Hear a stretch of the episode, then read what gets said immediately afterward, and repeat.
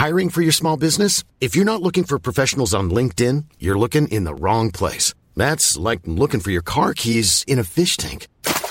LinkedIn helps you hire professionals you can't find anywhere else, even those who aren't actively searching for a new job but might be open to the perfect role. In a given month, over 70% of LinkedIn users don't even visit other leading job sites. So start looking in the right place. With LinkedIn, you can hire professionals like a professional. Post your free job on linkedin.com slash people today.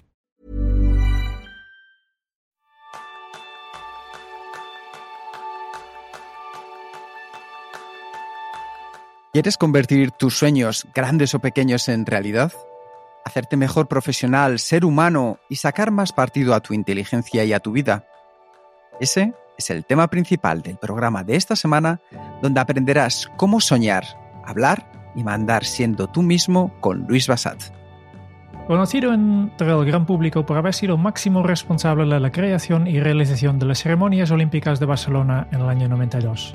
Luis Basat ha sido fundador y presidente del grupo de publicidad y comunicación Basat Ogilvy España, co-presidente y director creativo de Ogilvy Europa, África y Oriente Medio y presidente del Consejo Creativo Mundial de Ogilvy.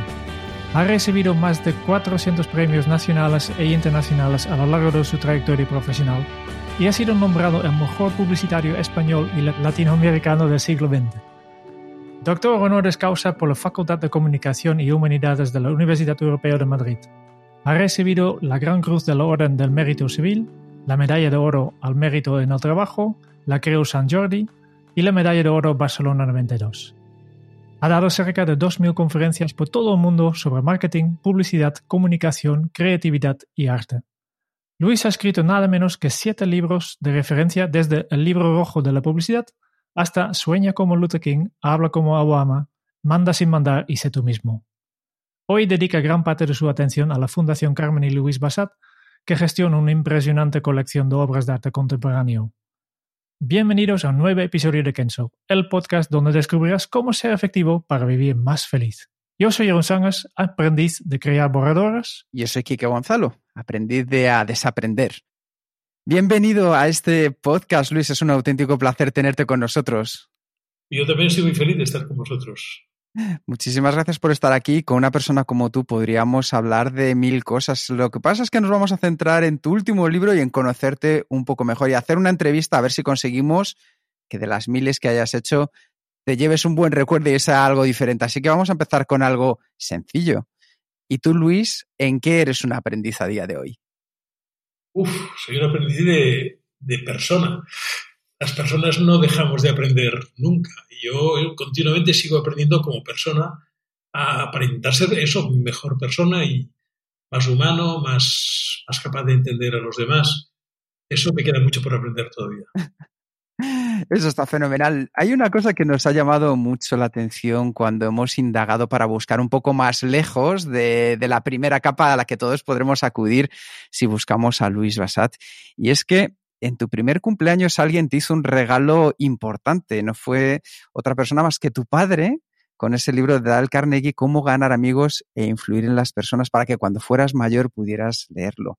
Y mi duda está en saber cuándo llegó ese momento y cómo te impactó ese regalo y ese libro. Mira, lo leí de joven, no, al año cuando me lo regaló quizá lo leí por primera vez a los 10 o 12 años y luego lo he leído muchas más veces en mi vida. Tanto es así que cuando Eduardo Criado, que había sido mi profesor de publicidad en, un máster en la Escuela de Ingenieros de Barcelona, eh, me dijo que se iba a Estados Unidos para traer a España los cursos del carnet. Le dije, me voy contigo. yo tengo que ir solo, pero cuando vuelva te llamo.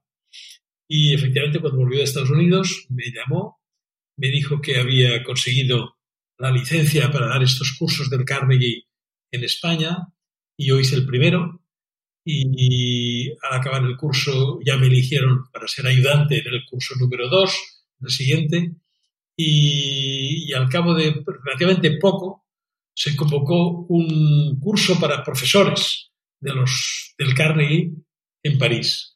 Eh, Eduardo me dijo, ¿te atreverías a presentarte? Es en francés. Bueno, sí, sí.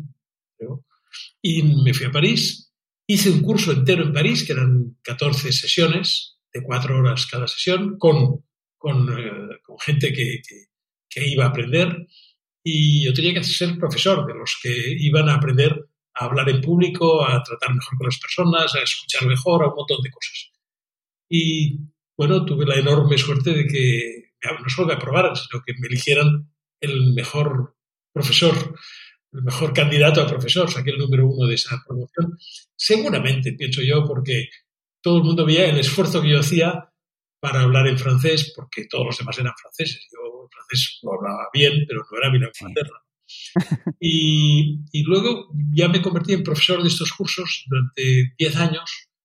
Creo que pasaron por mis clases más de 2.000 personas, entre ellos famosos políticos, famosos locutores de radio, que todos querían mejorar su capacidad de hablar en público. Luego, mi vida fue por otros derroteros, mi agencia de publicidad se hizo grande, me tuve que dedicar exclusiva a mi agencia de publicidad, hasta que hace poco decidí escribir un libro sobre todo lo que yo habría aprendido en mi vida de cómo se comunican las personas. Pero antes de hablar de eh, cómo hablar en público, en el libro hablo de, de, más cosas. Y empiezo por hablar de cómo nos hemos de fijar objetivos, porque hablar en público está muy bien, pero ¿para qué? ¿Para qué te quieres comunicar con las demás personas? Quizás es mejor primero plantearte quién eres tú, qué quieres ser tú, qué quieres conseguir de, de ti, de tu vida, y, y, luego, y luego ya vendrá el, el público, o el mandar, que ya es, ya es la, la sublimación de hablar en público. ¿Cómo hacer, cómo hacer para que la gente te escuche y, haga lo que tú le pides? ¿no? Esto ya es lo más difícil de hablar. Ah, es, es, de los más interesantes y lo vamos a comentar porque el enfoque que has hecho me ha parecido completamente innovador a la hora de abordar este tema. Y hablando de innovación, me gustaría hacerte una pregunta bajo toda tu experiencia que llevas, Luis. En este contexto de incertidumbre y tú al ser un referente en la creatividad, yo creo que se vuelve aún más necesaria que nunca en estos momentos de incertidumbre. ¿Cómo podemos fomentar la creatividad para que nos ayude a lo largo de nuestro día a día? Mira, eh, la creatividad consiste en no conformarnos con, con, lo establecido, no conformarnos con lo normal. Poner en cuestión todo lo que hacemos, todo lo que vemos en nuestra vida, como, como es nuestra familia, todo, absolutamente todo. Pero cuando digo todo, digo todo. Eh, mira, te pondré un ejemplo. Un día iba yo por una calle, cruzaba yo una calle bastante ancha de Barcelona, la calle Horizonte está, y pensé, esta calle tiene una sola dirección. Casi no pasan coches en esta dirección. Esta calle admitiría perfectamente dos direcciones. Y, entonces los coches que bajen desde el Turo Park podrían girar a la derecha e irse hacia la salida de Barcelona hacia Madrid. Eh, se me ocurrió pensando, atravesando la calle, simplemente porque no me pareció que esta calle aprovechara todo su potencial. Y escribí una carta al Ayuntamiento de Barcelona, que nunca me contestaron. Pero eso del mes y medio cambiaron y la calle se convirtió en dos direcciones. Es decir, que alguien, alguien me hizo caso. ¿no?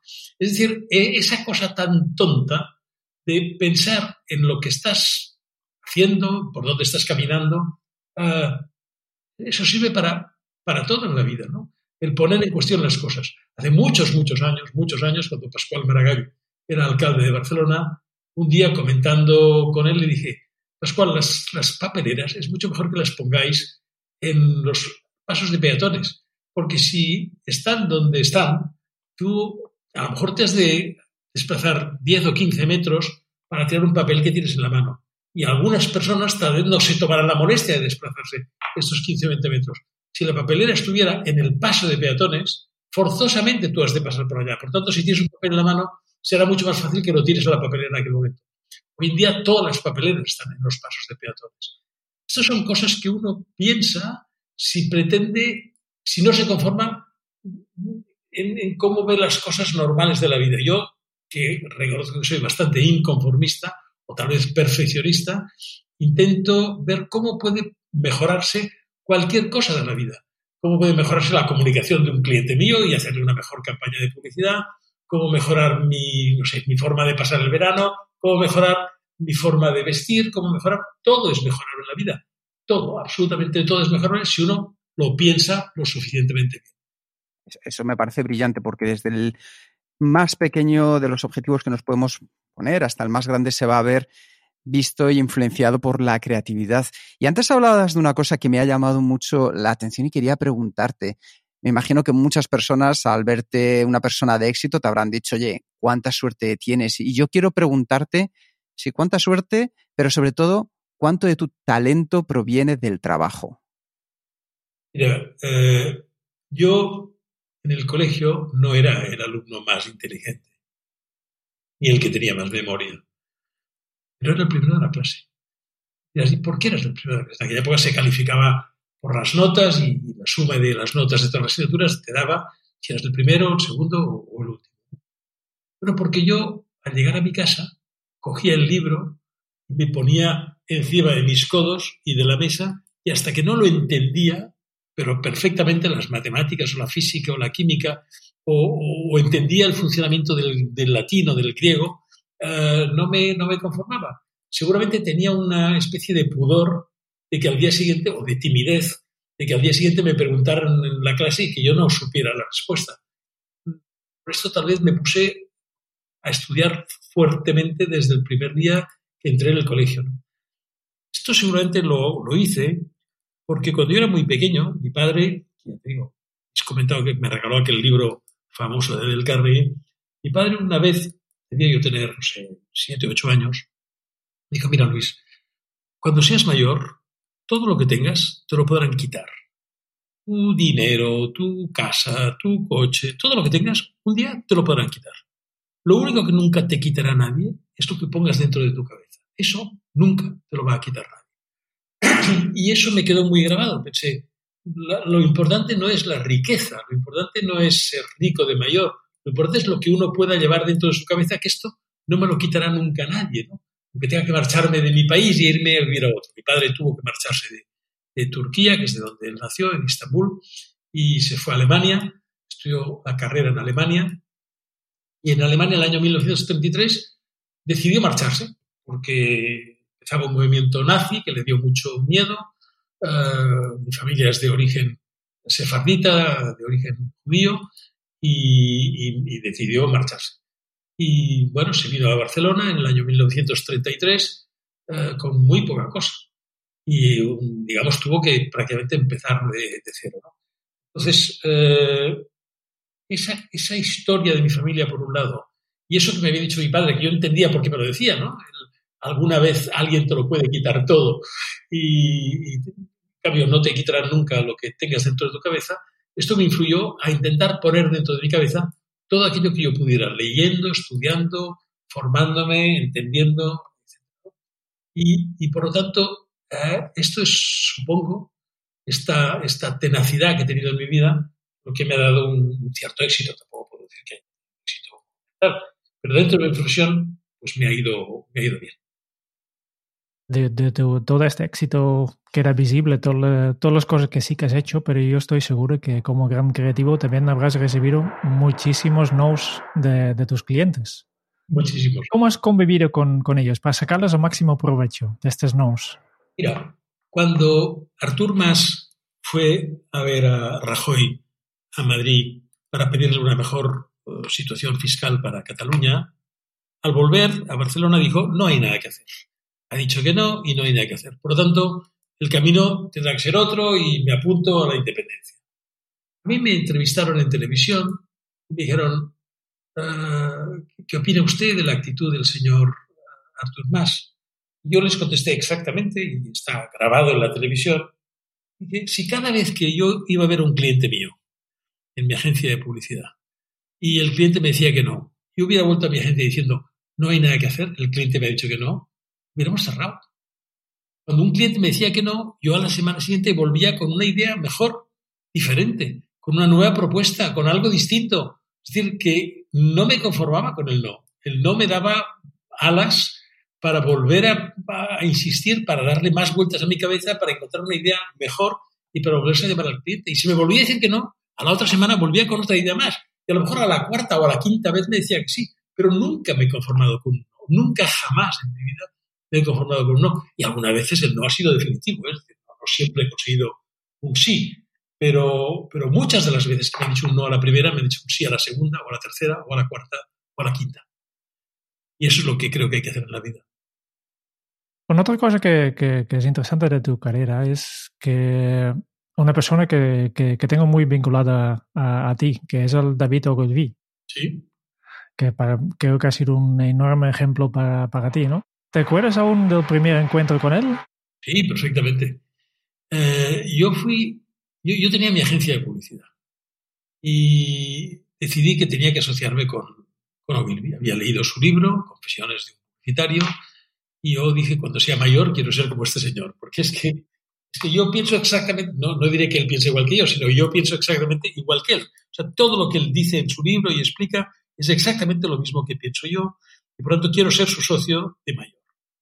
Y me fui a Nueva York y había escrito una carta, uh, llamé por teléfono a llegar a Nueva York y conseguí que me recibiera una secretaria, la secretaria de un ejecutivo de cuentas, que cuando le dije para qué iba, para intentar asociarme con ellos en España, me dijo, uy, uy, uy, esto no es de mí, no es de mi departamento, yo, yo no, de esto no puedo decir nada, usted tendría que hablar con el señor David O'Gill, y digo, sí, sí, ya lo intento, pero, pero no, no lo estoy consiguiendo por el momento. Bueno, no se preocupe que yo dejaré una nota y que usted volverá a llamar y preguntará por el señor Efectivamente, así lo hice, volví a llamar, pregunté por el señor Gilby una vez, dos veces, muchas veces. Hasta que al final, al cabo de un mes, aproximadamente un mes, eh, me recibió. Y me recibió con Jock Elliott, que ya era el presidente de la compañía. David Ogilvy era había sido el presidente y el director creativo. Se había quedado solo como director creativo mundial y había nombrado un presidente, un señor estupendo, Jock Elliott, tiene una voz grave, así baja, muy baja. Yo les expliqué que yo había tenido mi, mi, agencia de publicidad, había hecho una campaña muy importante, la de las hojas de afeitar Filomatic, con el Gila, que luego había fichado una agencia española con intención de asociarse a una multinacional, porque había cambiado de opinión, y que yo sí que quería asociarme a una multinacional y que por lo tanto volví a empezar, pero esta vez quería empezar como socio de ellos.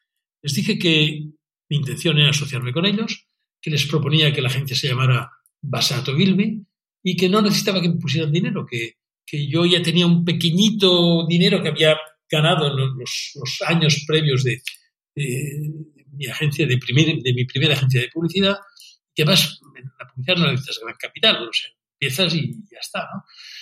Y, y, que por lo tanto yo les regalaba el 50% de mi agencia si abríamos juntos. Y Joe Elliot, con aquella voz grave que tenía, dijo, Dear Luis, at Ogilvy, we don't accept presents. y no, no acepta por regalos. Dije, bueno, pues, pues como queréis que empecemos. No, no, tú empieza. Y nosotros te miraremos. Y durante cinco años, nosotros miraremos lo que tú haces. Y si nos gustas, dentro de cinco años, no te preocupes que ya te compraremos una parte de tu agencia. Sí fue. Eh, pedí entonces, yo podría abrir mi agencia y podría decir que tengo una asociación técnica con vosotros, no tenéis acciones, ¿de acuerdo?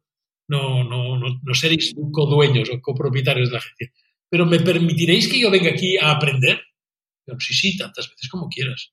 Bueno, pues podemos decir que vosotros me, me apoyáis técnicamente. Sí, sí, sí, te apoyamos técnicamente. Bueno, pues me dejáis que ponga en mi papel de carta basad y asociados y debajo en pequeñito en asociación técnica con Ogilvy Mader. Y me dejaron. Y así abrí mi agencia de publicidad. Y durante cinco años trabajé para un montón de clientes, me fue bien, la verdad sea dicha, y fui a Nueva York nada menos que 12 veces a aprender a hacer televisión, porque en España hacíamos muy buena publicidad en prensa, en radio, en vallas, pero no hacíamos buena publicidad en televisión. Yo pensaba que la televisión iba a ser el futuro, efectivamente fue, y, fui a aprender y fui 12 veces periodos de cerca de un mes y medio cada vez, uh, por disfrutar mis vacaciones de verano, porque me lo pasaba entero aprendiendo a hacer televisión en Nueva York, en Semana Santa, en Navidad y una o dos veces más al año uh, que, que, me cogía ese tiempo de vacaciones para ir a aprender a hacer televisión. Y aprendí. Y cuando volví la última vez, uh, bueno, la primera vez, os cuento una anécdota muy divertida. La primera vez fui vestido con americana y corbata, había citado a las 8 de la mañana una productora, y, y el director de producción de Ogilvy, que era un señor de origen griego, que se llamaba Bill Cororus, me dijo, bueno, Luis, bienvenido, ya sé que vienes aquí a aprender a hacer televisión, perfecto. Pues mira, ¿ves este decorado que está aquí? Hay que ponerlo allá. Yo le dije, perdona, Bill, que me parece que mi inglés no es todavía lo suficiente. Bueno, parece que no te he entendido. ¿Qué has dicho que haga? De que pongas el decorado de aquí allá. Pero ya gritándome, ¿no? Y sí, sí, bueno, pues me quité la chaqueta, me quité la corbata, me arremangué las mangas de la camisa y moví un decorado que me pedían que, estaba en un sitio del set y te había que ponerlo en el otro. Me pasé un mes y medio moviendo decorados, moviendo luces, eh, sirviendo cafés, bueno, haciendo de aprendiz realmente. ¿no? Y yo ya era presidente de mi agencia, de una agencia que tenía bastante éxito en España. Bueno, así fue la primera vez. La doceava, a la doceava vez que fui, ya escribía textos de televisión con una redactora que se llama Riva Corda, que David Ogilvy la había nombrado ya directora creativa eh, cuando él decidió retirarse. Eh, es decir, eh, pasé por un proceso de aprendizaje de, un año y, medio, 18 meses, aprendiendo a hacer televisión con una intensidad brutal. Bueno, pues, pues sí, aprendí y Ogilvy me sirvió de ejemplo y me sirvió de, fue mi maestro, vamos. Eh, esa fue la primera vez que, vi a David Ogilvy, cuando me recibió en su despacho me dijeron, sobre todo Joe Elliott, que no aceptaban regalos. Hay una gran enseñanza en todo lo que nos estás compartiendo ahora mismo, Luis, que a mí me llama poderosamente la atención y es, tú te marcas un gran sueño y esto es algo que tratas también en tu libro, te permites soñar en grande, tú dices, yo de mayor quiero ser socio de esta persona a la cual ves como un referente. Y mi pregunta es, muchas personas seguro que te dijeron, mira, Luis, olvídate, tú eres aquí todavía una persona conocida, pequeño, pero olvídate de ser un socio de Gilby. ¿Cómo rompes esos techos de cristal y dices, no, el primer paso que yo voy a hacer para acercarme más a este señor va a ser, ¿cómo podemos encontrar esos primeros pasos que nos ayuden a romper esos techos de cristal que muchas veces nos imponen o nos autoimponemos? Bueno, todos mis colegas eh, se quedaron aprendiendo, sin aprender televisión, la, fueron aprendiendo a medida que la fueron haciendo, o sea, de, los muchos errores que se cometían entonces. ¿Por qué yo rompí este techo de cristal y por qué me fui a Nueva York a aprender? Quizá por prisa, porque no me podía permitir el lujo de equivocarme durante cinco años y de engañar a mis clientes diciéndoles que aquello que yo les decía era lo mejor que se podía hacer, cuando lo verdad, la verdad es que se podía hacer mejor otras cosas y en Estados Unidos ya lo están haciendo mejor que, mucho mejor que nosotros.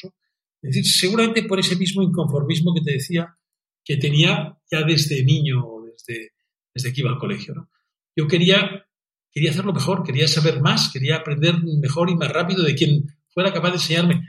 Pensad que en aquella época no había carrera de publicidad. Yo no pude estudiar publicidad, no había carrera. Yo estudié un año de Derecho y cuatro de Económicas porque algo tenía que hacer, alguna formación tenía que tener, pero no me interesaba en absoluto ni el derecho ni la economía. Y así como en el colegio fui un buenísimo estudiante, en la universidad fui malísimo, me iban suspendiendo y, es que no me interesaba nada lo que estudiaba. Aprenderme definiciones en, latín, de derecho romano, de derecho natural, verdad, no, no, no, era lo que yo quería hacer en la vida. Tuve la suerte de descubrir un máster en la Escuela de Ingenieros de Barcelona, donde se enseñaba a los ingenieros que querían ser directores de empresa, se les enseñaban cosas como el marketing, la publicidad y todo eso. Y ahí, ahí me, tiré de cabeza y me, fui a aprender. Y bueno, lo de, lo de Ogilvy fue lo mismo. Seguía sin haber carrera de publicidad y, yo tenía que aprender televisión de alguien. Y no se me ocurre de nadie mejor que el, el propio David Ogilvy, que era el que había escrito aquel libro maravilloso que me enamoró cuando yo tenía pues una de tus obras que a nosotros nos ha enamorado es el libro rojo de la vida. Lo que me gustó es que al final lo que comenzó siendo una inspiración basada en tu nieto Daniel para escribirlo ha llegado y lo hemos podido disfrutar muchísimos más para abrirnos la mente. Y yo me te pregunto ahora, ¿en qué te inspiraste para escribir Sueña como Luther King, Habla como Obama, Manda sin mandar y sé tú mismo? Mira, me inspiré en Del Carnegie eh, en los cursos que yo di tantos años de, hablar en público. Pero antes que esto, me inspiró mucho, muchísimo eh, Luther King. cuando él se fijó un sueño de que los negros en Estados Unidos eh, pudieran ir en el mismo autobús que los blancos y pudieran estudiar en las mismas universidades y fueran igual, tratados exactamente igual que los blancos. Este hombre se fijó un sueño que era, que era difícil en aquel momento porque las cosas no eran como para tirar cohetes, había una discriminación racial espectacular y terrible en los Estados Unidos, y él se fijó un sueño muy difícil y, lo consiguió, por lo menos murió en el empeño. Eh, gracias a él, hoy no hay la discriminación que hubo durante tantos y tantos años en América. Y, por eso el libro empieza, el título que es muy largo, empieza diciendo sueña como Luther King. Es decir, fíjate, objetivos. Eh, habla como Obama. ¿Por qué? Hombre, porque a mí me impresionó mucho que una persona desconocida, solo conocida a través de sus discursos, pudiera eh, llegar a ganar las elecciones en los Estados Unidos. Ahora que estamos a punto de ver otro, otro periodo electoral, eh, me impresionó muchísimo que un senador de color desconocido llegara a ser candidato primero y luego presidente de los Estados Unidos. Y, me leí, he leído los, los discursos de, Barack Obama y la verdad es que habla con un lenguaje sencillo y normal, eh, no usa palabras grandilocuentes, se dirige al público a la gente o a los ciudadanos de una manera sencilla. Pero pues creo que también he aprendido de él leyendo, leyendo sus discursos y su, su libro. Eh, luego hay otro, dentro de este libro, hay una parte que, que, que no he escrito yo. Cuando hablo de mandar sin mandar, sé que era un poco pedante, o hubiera sido un poco pedante por mi parte, explicar a la gente cómo he mandado yo. He mandado muy bien. No, no, no, me, parece, no me parecía elegante decir esto. Y se me ocurrió, y como todo en la vida son las ideas, se me ocurrió pedirle a unas 40 o 50 personas a las que yo había mandado directamente que me escribieran en un folio o en dos cómo se sentían, cómo, cómo, cómo les parecía a ellos que yo les había mandado. Y este es el capítulo, el capítulo de mandar sin mandar, es lo que dicen estas personas, no lo digo yo, lo dicen ellos. he preferido que fueran ellos los que dijeran cómo se han sentido mandados por mí que decir yo cómo es mi forma de mandar, que se resume muy sencillamente en, una frase bíblica, ¿no? que dice, haz por los demás lo que te gustaría que hicieran por ti. Es decir, yo he mandado a los demás de la misma manera de como me hubiera gustado que me mandaran a mí si una vez yo hubiera tenido algún jefe que me mandara uh, durante estas épocas de, mi vida. ¿no? Y, y, bien, esto es, esto es un poco la esencia de este libro. ¿no? Todo esto sin dejar de ser tú mismo, porque yo creo que una de las ventajas enormes del ser humano es que uno puede ser cualquier cosa que quiera sin dejar de ser uno mismo. No tienes que copiar a los demás para ser alguien en la vida. ¿no? Uh, Leonard Bernstein fue una vez a ver a, a George Washington, a Gershwin, preguntarle para decirle, oiga, ¿cómo, ¿cómo ser yo un, un segundo Gershwin? Y dijo, no, no, no quiere usted ser un segundo Gershwin, sea usted un primer Bernstein y desde lo fue. Es decir, no, no se trata de copiar a los demás, se trata de ser tú mismo. Y siendo tú mismo, puedes ser un, una persona con una capacidad de comunicarte extraordinaria, puedes aprender a mandar uh, sin que los demás sientan que le estás ordenando hacer cosas uh, y puedes ser muy feliz. Yo creo que siendo uno mismo se es mucho más feliz que intentando copiar como son los demás. Al principio de tu libro hablas de una cosa que a mí me ha interesado mucho y que aquí dices que toda una carrera para ganar la carrera de tu vida, aunque estés en la mitad de ella. ¿Cómo, cómo de importante es tener claro este gran objetivo vital? Mira, uh, eso no lo enseñan en las universidades. En las universidades te pueden enseñar uh, ingeniería o arquitectura o derecho o lo que sea. Y, si luego es una universidad que entra más en el, mundo personal, te puede enseñar cómo ser mejor profesional, mejor directivo, mejor eh, ejecutivo, etc. Pero nadie te enseña cómo ser mejor persona, cómo ser, cómo ser tú mismo. Y, y esa es la carrera de tu vida. Es decir, eh, en mi vida, ¿qué, quiero ser yo? Pues yo quiero ser feliz. Pues ¿cómo, cómo caray soy feliz? ¿Cómo, ¿Cómo se hace esto de ser feliz? Y hay, hay preguntas muy, muy, muy fáciles de contestar que uno debería preguntarse y debería contestarse a sí mismo. O sea, ¿me siento querido? ¿Siento que la gente me quiere? ¿Consigo que las personas a las que yo quiero se sientan, se sienten queridas ellas? ¿se, lo digo suficientemente? Y una persona la yo quiero muchísimo me dijo, a mí nunca nadie me había dicho te quiero. Pues, pues yo a mi mujer le digo te quiero todos los días de mi vida, pero todo, no dejo de decirlo ni un solo día de mi vida. ¿Por qué? Porque, porque quiero que, sea muy consciente y, no solo se lo digo, sino intento demostrárselo. Eh, hay otra pregunta que es fundamental. ¿Ayudo suficientemente a los demás? O sea, ¿hago algo por los demás cada día de mi vida? ¿O una vez lo hice y ya me he dado por satisfecho? No. Eh, digo claramente que no, cuando de ser que no. En esos años que yo he vivido fuera, un año y medio en total en Estados Unidos, bueno, más, porque he vuelto muchísimas veces y he pasado largos periodos en, Estados Unidos.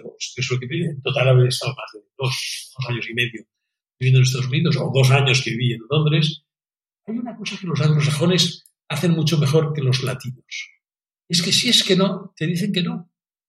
Yo recuerdo una vez pedirle a mi presidenta algo, la presidenta mundial de Ogilvy, y mirarme con unos ojos cariñosos y maravillosos y una sonrisa fantástica y dije, no, no Luis, esto no lo haremos. Ostras, la primera vez que me, dijeron un no así de rotundo y de, contundente me chocó un poco. Pero luego piensas, es mucho mejor que me digan que no, directamente, no, no que me anden con, con circunloquios y yo no saber bien bien qué es lo que quieren de mí, ¿no? Por lo tanto, yo digo que no, si es que ha de ser que no lo digo claramente, o por quedar bien, no digo un no rotundo, sino digo, hombre, a lo mejor me lo pensaré. Es fatal. Cuando, cuando viene alguien me dice me lo pensaré, es, fatal. Es que, es que no. Es que no se lo va a pensar esta persona. Por lo tanto, creo que es mejor, mucho mejor, decir que no si realmente no lo quiero hacer. No me parece oportuno que eso se haga. Hay muchas más cosas. Mantengo mi serenidad eh, todos los días. Tengo algo de tiempo libre cada día. Tengo tiempo para pensar cada día. Es decir, la gente no se, no se reserva tiempo para pensar. A lo mejor uno se reserva tiempo para, para correr. Quiero correr media hora todos los días. Bueno, muy bien. Y pensar, que no es tan importante pensar como correr. Te reservas, no digo media hora, pero te reservas diez minutos para pensar todos los días. Yo creo que sí, yo creo que hay que hacerlo. Y estas son cosas que no enseñan en las universidades y yo en el libro mío intento explicarlas para que el que lo lea, hombre, se haga estas preguntas y mejore su manera de vivir.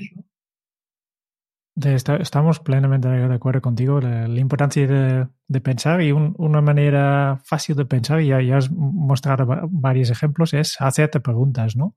¿Cuál es la pregunta que, más te, afecta en este sitio? ¿Cuál es la pregunta que más utilices para reflexionar? Eh, ¿Esto que hago no se puede hacer mejor? ¿Esto que pienso se puede hacer mejor?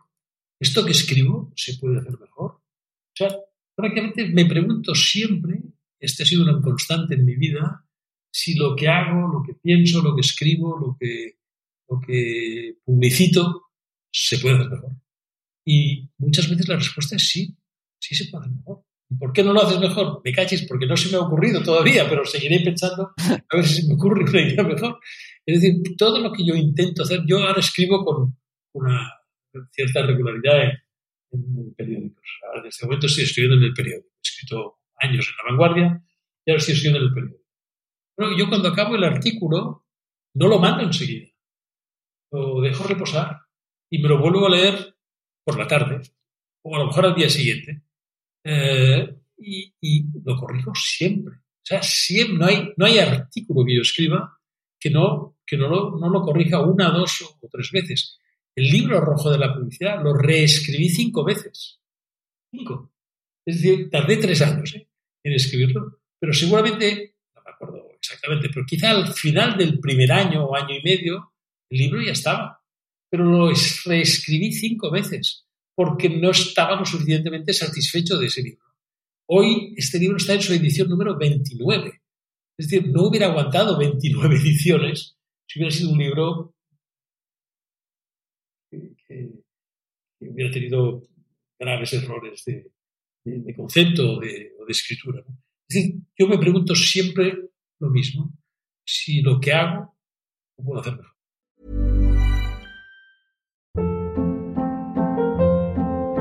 Hold up. What was that? Boring. No flavor. That was as bad as those leftovers you ate all week. Kiki Palmer here, and it's time to say hello to something fresh and guilt-free. Hello Fresh. Jazz up dinner with pecan-crusted chicken or garlic butter shrimp scampi. Now that's music to my mouth. Hello Fresh. Let's get this dinner party started. Discover all the delicious possibilities at hellofresh.com. I'm Sandra, and I'm just the professional your small business was looking for. But you didn't hire me because you didn't use LinkedIn jobs. LinkedIn has professionals you can't find anywhere else, including those who aren't actively looking for a new job but might be open to the perfect role, like me. In a given month, over 70% of LinkedIn users don't visit other leading job sites. So if you're not looking on LinkedIn, you'll miss out on great candidates like Sandra. Start hiring professionals like a professional. Post your free job on linkedin.com/people today. Buena pregunta. Si volvemos al, tu último libro, yo creo que has creado una obra sobre la importancia de comunicación y en esta obra has combinado un, la filosofía de vida, la comunicación e incluso la política, ¿no? Y empiezas el libro con los objetivos y los valores. Sí. Yo creo que es importante, pero quiero que, que, tú nos expliques un poco de, de, cuál es la importancia de crear, a, a, cuando creas un discurso o cuando creas cualquier otro tipo de mensaje, que empezamos por establecer los objetivos y los valores. Pues mira, el primer objetivo cuando escribo un discurso, bueno, casi nunca escribo los discursos, los pienso. Y luego escribo uh, los conceptos, las, las, los momentos del discurso. Los discursos tienen la suma de, diferentes cosas y que puede ser 10, 20, 30, 40. Uh, bueno, pues yo escribo esa cosa y la escribo con una palabra, ¿eh? o la defino con una palabra o con dos. Y entonces nunca leo un discurso. Es una de las cosas que digo en el libro que, que hay que aprender a hacer. No hay que leer los discursos. El lenguaje eh, verbal es distinto del lenguaje escrito. Y, si tú lees un discurso, te se aburre. Estás leyendo una cosa por muy interesante que tú lo hayas pensado, cuando la escribes, la escribes con otro tipo de lenguaje. Y, y a lo mejor es, es, demasiado perfecto para ser un lenguaje eh, verbal. A lo mejor el lenguaje verbal es un poco más incorrecto, pero es mucho más cercano.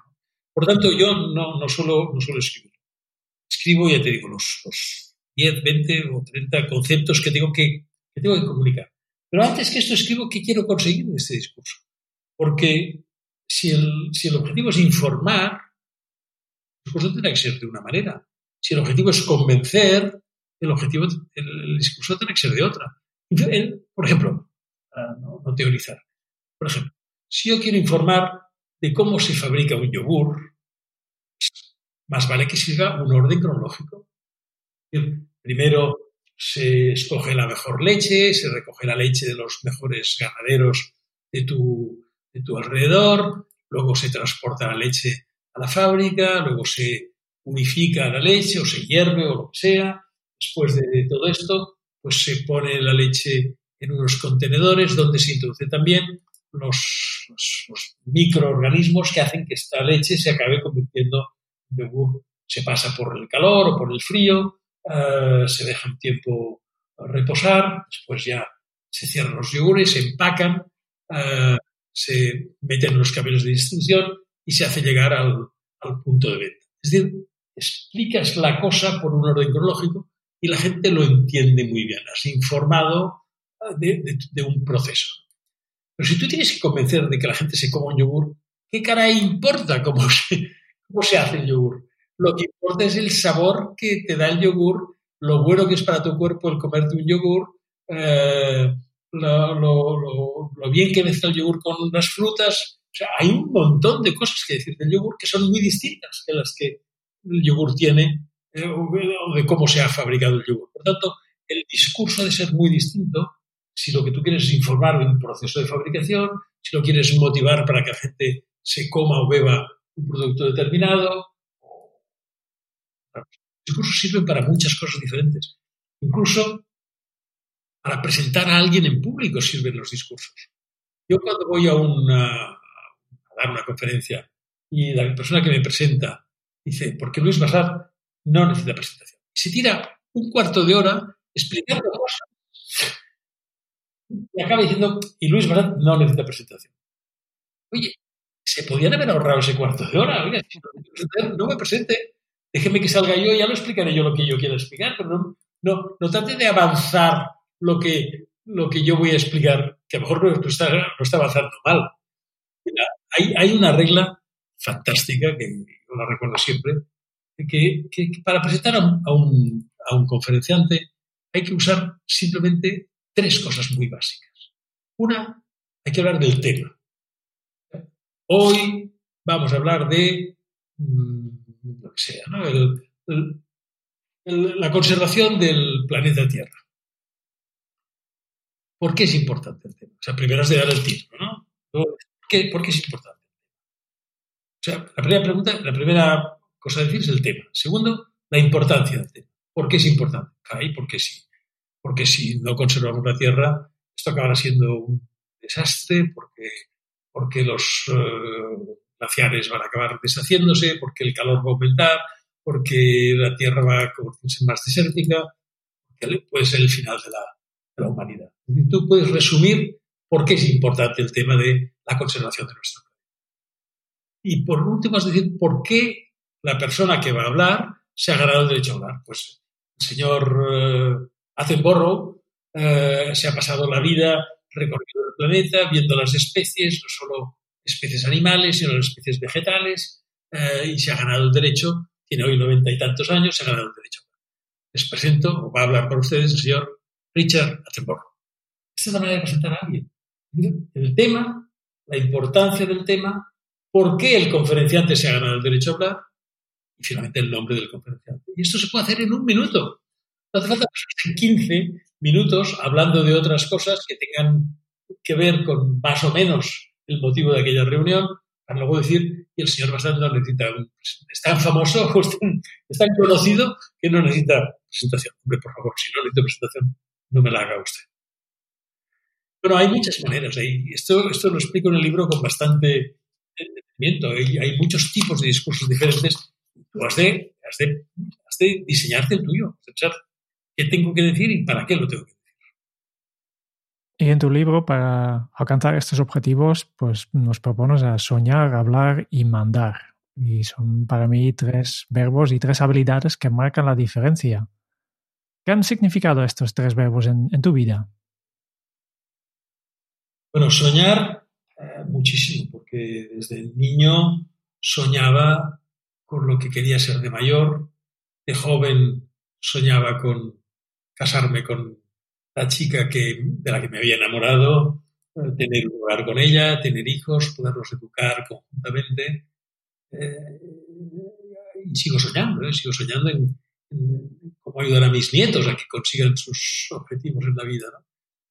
Este verano pasado enseñé a dos nietos míos, los más jóvenes, tienen ocho años, a hablar en público. Y fue divertidísimo ¿Cómo lo hice? Pues durante muchas noches les conté cuentos yo a ellos, antes que se. Un día les dije, bueno, mañana me contaréis un cuento vosotros a mí. Ah, estupendo. ¿Qué cuento quieres que te contemos, abuelo? No, no, el que, queráis, os lo podéis inventar. O contadme uno que conozcáis. Se fueron preparando durante el día y por noche me contaron un cuento ellos a mí. Esto es, esto es enseñar a un niño a hablar en público. El niño no tiene que tener vergüenza cuando, cuando eh, en, un, cumpleaños o en un santo se le pide a un niño que se ponga encima de una silla y recite una poesía, el niño está muerto de miedo. Entonces, porque a lo mejor se le olvida la poesía o no se acuerda bien de la poesía. Pero si le pides al niño ese mismo día de su cumpleaños que se ponga de pie encima de la silla y diga por qué es feliz cumpliendo ocho años, cómo se siente cumpliendo ocho años, seguramente el niño sabrá decirlo con sus propias palabras no tiene que memorizar la poesía. Es decir, los niños pueden aprender a hablar en público. Y también lo explico en mi libro. Creo que a los niños se tiene que empezar ya desde muy jovencitos a enseñar a hablar en público y a fijarse sus objetivos. Yo también lo hice con estos dos nietos pequeños que, pasaron el verano con nosotros. Eh, les dije, les, enseñé a escribir sus objetivos para el año próximo. Les dije, bueno, y además del cole, porque si os pregunto qué vais a hacer el año próximo, ya, sé que me diréis, vais a ir al cole. Vale. Y además del cole, ¿qué querréis hacer? Y ella me dijo que le gustaría bailar y él me dijo que le gustaría hacer karate. Bueno, pues escucha, pues vamos a apuntarlo. Y vamos a ver dentro de un año si habéis hecho lo que os habéis propuesto o no. Y este verano próximo, si todo va bien, miraremos aquellas hojas que apuntamos y veremos que sí, que la niña efectivamente ha ido a bailar y que él efectivamente ha ido a hacer karate. Bueno, pues muy bien, esto es apuntar sus objetivos. Y, seguramente este año próximo apuntaremos más cosas. ¿Qué otras cosas os gustaría hacer en la vida? ¿Qué, qué idiomas os gustaría aprender? ¿no? Eh, no hay cómo enseñar las cosas a los niños. Es decir, si, si, nosotros no las hemos aprendido de niños, mala suerte. Yo no aprendí inglés de niño. Yo aprendí francés y aprendí italiano, con mi madre y con mis abuelos. Pero tuve que aprender el inglés de mayor y el catalán. Yo hablaba castellano en, en mi casa. Se hablaba catalán entonces en el colegio. ¿no? Yo, yo, aprendí inglés y catalán, las dos cosas, a los 30 años. Y, bueno, el catalán creo que lo hablo bien, no tengo ninguna duda. Y el inglés me parece que también, pero nunca lo hablaré tan bien como si lo hubiera aprendido de niño. Eh, es, muy difícil aprender un idioma de mayor. Por eso yo insisto tanto, tanto en que los niños, a los niños se les enseñen idiomas desde muy pequeños. Mira, mis amigos holandeses, el director financiero mundial, uh, no, director financiero europeo de Ogilvy era, era holandés, hablaba inglés absolutamente impecable, y yo le preguntaba, le pregunté, ¿cómo es que lo has aprendido? Y dice, de niño, en Holanda los dibujos animados los vemos en inglés, las películas en las televisiones holandesas las vemos en inglés. Y, y, y claro, cuando aprendes un idioma de niño, lo dominas mucho más de mayor. Eh, yo creo que en España y en Cataluña especialmente nos equivocamos con esto de la inmersión, de que todo se ha de enseñar a lo de Cataluña en catalán. Eh, está muy bien porque se ha recuperado un idioma que estaba perdido y yo diría que durante unas generaciones fue quizá imprescindible, pero ahora que ya en las casas de los catalanos parlantes, que son o menos la mitad de la población, se habla catalán sin ningún miedo, existe una televisión, una no, varias televisiones en catalán, eh, periódicos en catalán, revistas en catalán, radios, bueno, casi todas son en catalán en Cataluña. Yo creo que a los niños, ahora que ya viven en un ambiente catalán, se les debería enseñar al mismo tiempo inglés y castellano. Yo creo que los niños en Cataluña deberían aprender castellano e inglés por un igual. Igual de bien los tres idiomas, para que de adultos sepan hablar los tres igual de bien. Y que no pase como sucede en la actualidad, de que a los jóvenes, cuando les preguntan, bueno, ¿y de inglés cómo estás? Cuando le hacen la entrevista para conseguir trabajo. Bueno, más o menos lo chapurreo. No, no, no queremos gente que chapurre, queremos gente que lo hable perfectamente bien. En las agencias de publicidad, yo he entrevistado a muchas personas en mi vida, final no contrataba a nadie que no, que no me dijera soy bilingüe. ¿Cómo, ¿Qué tal el inglés? No, no, lo hablo igual que el castellano, que el catalán. Entonces, me interesa. Porque te podré mandar a unas reuniones internacionales, porque te podré mandar a hacer unos cursos internacionales, porque aprovecharás de todo lo que nos pueden enseñar los internacionales. Pero si más o menos lo hablas un poquito, no, no, no, no sacarás todo el provecho. Por lo tanto, las cosas creo que hay que enseñarlas, hay que enseñarlas a las personas cuando son niños. Y yo, a mis nietos, les he enseñado a fijarse objetivos desde niños y también a, hablar en público desde niños. A mandar todavía no, porque demasiado mandan. demasiado Pero mandan. Eso, eso, eso, es brillante, Luis, al final, que desde, desde jóvenes les hayas propuesto esa eh, actitud, esa habilidad para que vayan también poco a poco desarrollándola de una manera natural, algo que luego, como bien comentabas, eh, con el paso del tiempo a veces parece que nos cuesta y lo podemos ir aprendiendo desde pequeños. A mí una de las cosas que hemos tratado, porque hemos hablado de soñar como Luther King, hablar como Obama, y aunque hemos hablado del personaje, ha sido un poco de manera colateral, pero una persona con la que tú aprendiste a mandar fue David Ogilvy. Sí. ¿cuál fue esa vez que te sorprendió y dijiste, este señor es un referente a la hora de mandar? Bueno, uh, señor a veces solo te miraba, a veces, a veces no te mandaba, pero tú estabas en, un consejo, yo, el consejo con él, el board mundial de a veces cuando veías que alguien se ponía de pie y hablaba, ¿cómo David Ogilvy lo miraba? Ya sabías si estaba aprobando o no lo que estaba diciendo aquella persona. O sea, a veces solo mirando a los ojos a una persona, tú sabes si eh, le estás diciendo si estás aprobando o no lo que está haciendo o diciendo esa persona. Y no lo dices en público, no le estás diciendo, no le estás quitando la palabra en público, no le estás diciendo, te estás equivocando. Se lo estás diciendo a sus ojos. Solo él está viendo que se está equivocando. Una cosa importantísima a la hora de mandar es jamás decirle a otra persona en público que lo ha hecho mal.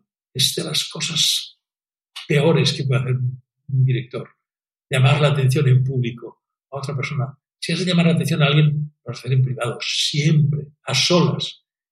No de decirle lo mala que es la, mala que es la persona, sino el error que ha hecho en esa actuación. La actuación puede ser mala, la persona no es mala. La actitud o la actuación de esa persona puede ser criticable, la persona no. A la persona no se le puede criticar, a la actitud de esa persona sí que se le puede decir. Esa, esa actitud es equivocada, o esa decisión es equivocada.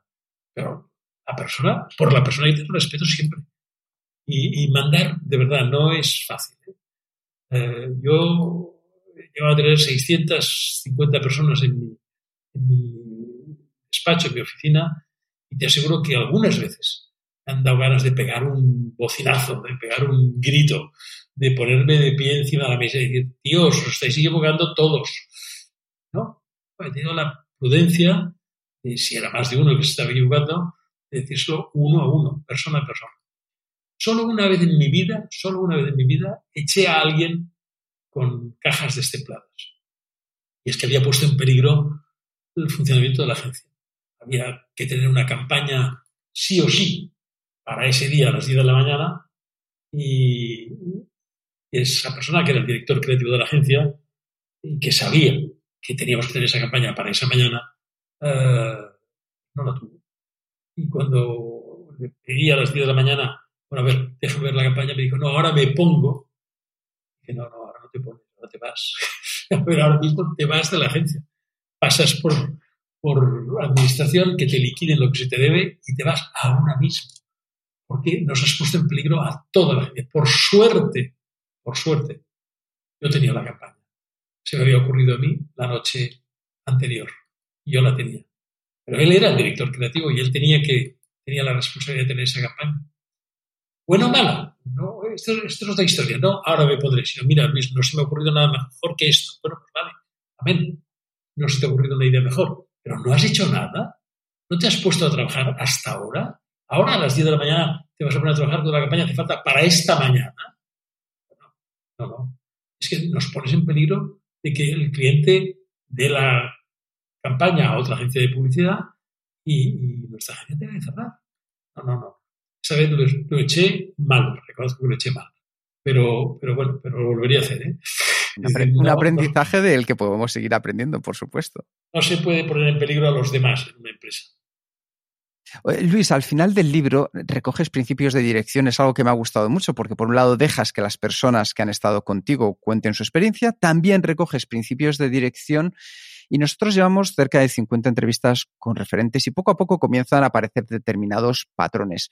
Uno de ellos es que a muchos eh, sois excelentes en varios ámbitos. Por ejemplo, en el caso de Antonio Garrigues Walker nos contaba que además de, bueno, todos lo sabemos, ser un gran jurista, eh, también tiene una pasión y un gran, bueno, un reconocido éxito con sus obras de teatro. En tu caso, has combinado una vocación como publicista con una breve carrera como músico, coleccionista de arte ¿Qué nos aconsejarías? ¿Enfocarnos en una sola cosa o desarrollar múltiples pasiones a la vez? No, eh, la profesión es mejor que sea una. Una. Yo no me imagino un médico que sea también arquitecto y abogado, pero, pero la devoción puede ser de muchas. ¿no? Uno puede ser un maravilloso arquitecto y un melómano extraordinario, o puede ser un, buenísimo abogado y un dibujante fantástico. Es decir, no, una cosa no quita la otra. Yo me dedicaría profesionalmente a, una, claro que sí, a, la que, para la que yo sirva, para la que yo, la que yo sea capaz de aportar algo eh, mejor que los demás, y luego que mis aficiones sean tantas como me enriquezcan mi alma, mi espíritu. Si la música, el teatro, el cine, eh, el fútbol, si todo esto me llena mi espíritu, adelante, adelante con todo. Pero, pero creo que la profesión ha de ser. Hemos, en, este, este rato que me estabas hablando, hemos podido comprobar que, que eres un gran maestro. y, y, me gustaría saber a estas alturas de quién aprendes tú. Bueno, yo aprendo de todos. aprendo de mis nietos. Aprendo de, de las personas con las que hablo. Aprendo de mis colaboradores. No se puede ser un buen directivo si no tienes buenos colaboradores. La gente dice, bueno, hay que aprender a delegar. Bueno, sí, si, si el otro es bueno. Si al que yo delego va a hacer bien las cosas. Si tengo una porquería de colaboradores, entonces no seré nunca un buen directivo porque no seré capaz de delegar en gente mala. Es decir, eh, se aprende de todo en la vida. Si uno va por la vida con el criterio de puedo seguir aprendiendo. Si uno va por la vida con el criterio de ya lo sé todo, entonces no aprenderá ni de los que saben más que él. Es decir, aprender se puede aprender de todo el mundo. De, los jóvenes, de los niños, de los taxistas, de los. absolutamente de todo el mundo se puede aprender. De que tú vayas por la vida con los ojos y los oídos bien abiertos. Vamos a hacer un salto de tema porque tengo una pregunta para ti que te ha dejado nuestra última invitada en el podcast, Catalina Hoffman. Y su pregunta para, para ti es, ¿qué significa para ti la sonrisa? Bueno, es, la sonrisa es, una, es un estado de tu espíritu. La sonrisa, la sonrisa no, del, no la sonrisa falsa del actor o la actriz que sabe sonreír cuando tiene una cámara fotográfica delante.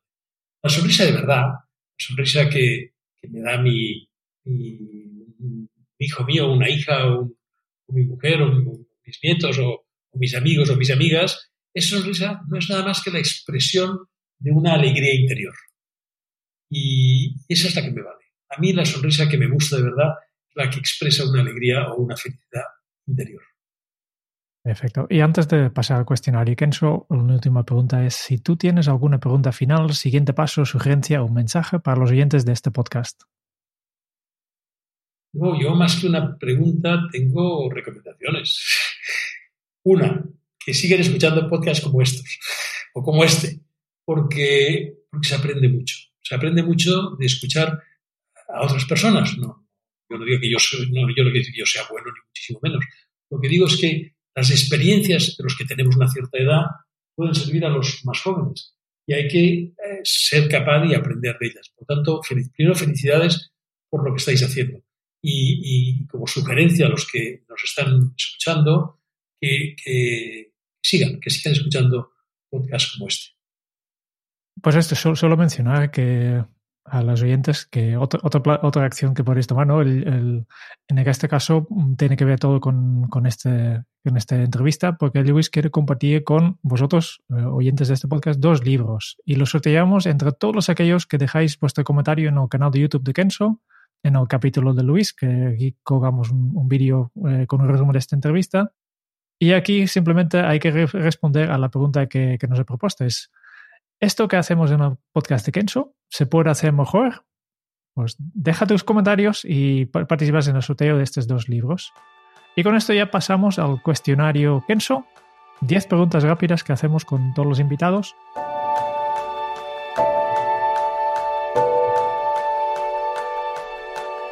Y la primera pregunta que tengo para ti, Luis, es ¿cuál es tu lema? Haz por los demás, por los demás lo que te gustaría que hicieran contigo. ¿Cómo se titularía tu biografía? La fuerza de la tenacidad. ¿Cuál es el libro que más has regalado? Y obviamente aquí descartamos tus propios libros. Seguramente el Cómo ganan amigos e influir sobre las personas de Dale Carnegie. Sí. Yo, yo me esperaba o esto o el, el libro del David Ogilino. También, seguramente es el segundo que más he regalado. Muy bien. ¿A quién te gustaría o te hubiera gustado conocer? A Picasso. ¿Qué canción pones a todo volumen para subir el ánimo? Uh, cualquiera de los Beatles o de Joe Cooker o ah, por decir una en concreto Unchain My, my Heart cadena mi corazón ¿Cuál ha sido la pregunta más interesante que han hecho? ¿Por qué me hice publicitario? ¿Qué se te viene a la cabeza cuando piensas en la felicidad? Mi mujer. Pienso en mi mujer cuando hablo de felicidad o me hablan de la felicidad, es lo que me ha dado ella un montón de años de mi vida.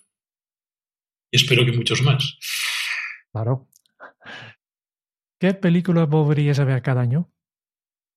La vida es bella. Mm, clásico. Si tuvieras que dejar un mensaje en una cápsula para tu yo del futuro, ¿qué le dirías? Que aprenda del pasado. Y finalmente, ¿qué le preguntarías al próximo invitado de este podcast? Le, claro, no sabiendo quién es, no me es fácil preguntarle, pero imaginando que pueda ser un hombre o una mujer con experiencia, te diría, ¿qué valoras más de tu experiencia? Y con esto ya hemos terminado el, cuestionario Kenso y solo nos queda una cosa que ahora mm, compartimos eh, contigo, Luis, y con todos los oyentes nuestras notas de, de toda esta conversación que, que hemos tenido. Aprendí de un ser más humano, profesor de comunicar en público, de escuchar mejor a las personas y de fijar objetivos desde la creatividad. Maestro en enseñarnos la carrera de uno mismo aprendiendo de todo y con todos, Luis Basat. La creatividad nos ha enseñado que nos lleva a poner en cuestión todo y así poder enfrentarnos a la incertidumbre del momento actual. Es el no conformarse en cómo vemos las cosas normales de la vida y sí en cómo podemos mejorar cualquier cosa. Porque todo es mejorable si uno lo piensa. Sé inconformista para hacer lo mejor de quien sea capaz de enseñarte. Y no te conformes con el no. Busca que te dé alas para volver a buscar nuevas ideas y llevar propuestas mejoradas de vuelta. Porque como Luis aprendió de su padre, lo único que nadie te podrá quitar es lo que puedas llevar dentro de tu cabeza.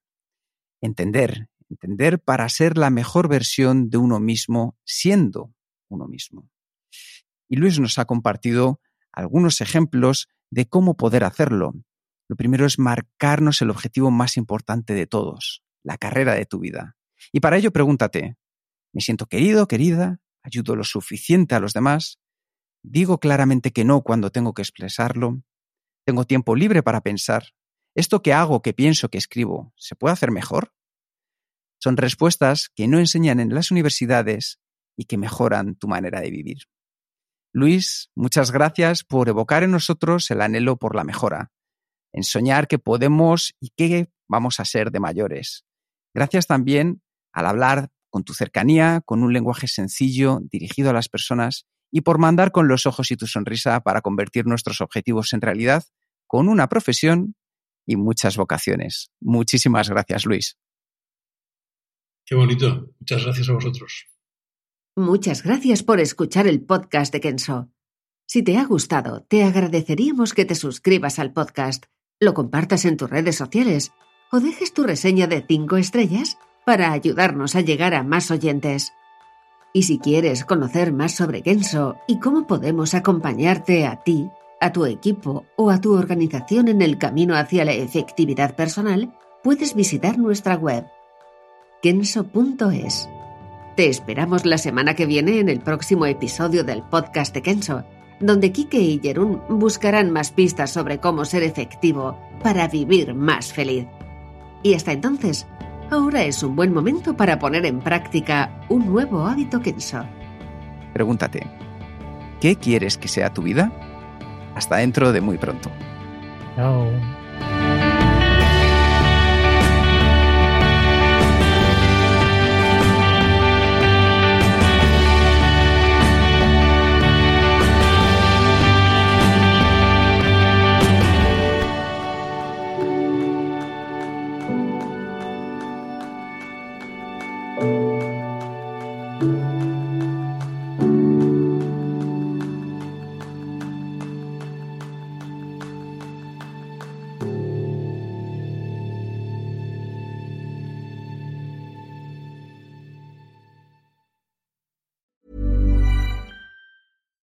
Hi, I'm Daniel, founder of Pretty Litter. Cats and cat owners deserve better than any old fashioned litter. That's why I teamed up with scientists and veterinarians to create Pretty Litter. Its innovative crystal formula has superior odor control and weighs up to 80% less than clay litter. Pretty Litter even monitors health by changing colors to help detect early signs of potential illness. It's the world's smartest kitty litter. Go to prettylitter.com and use code ACAST for 20% off your first order and a free cat toy. Terms and conditions apply. See site for details.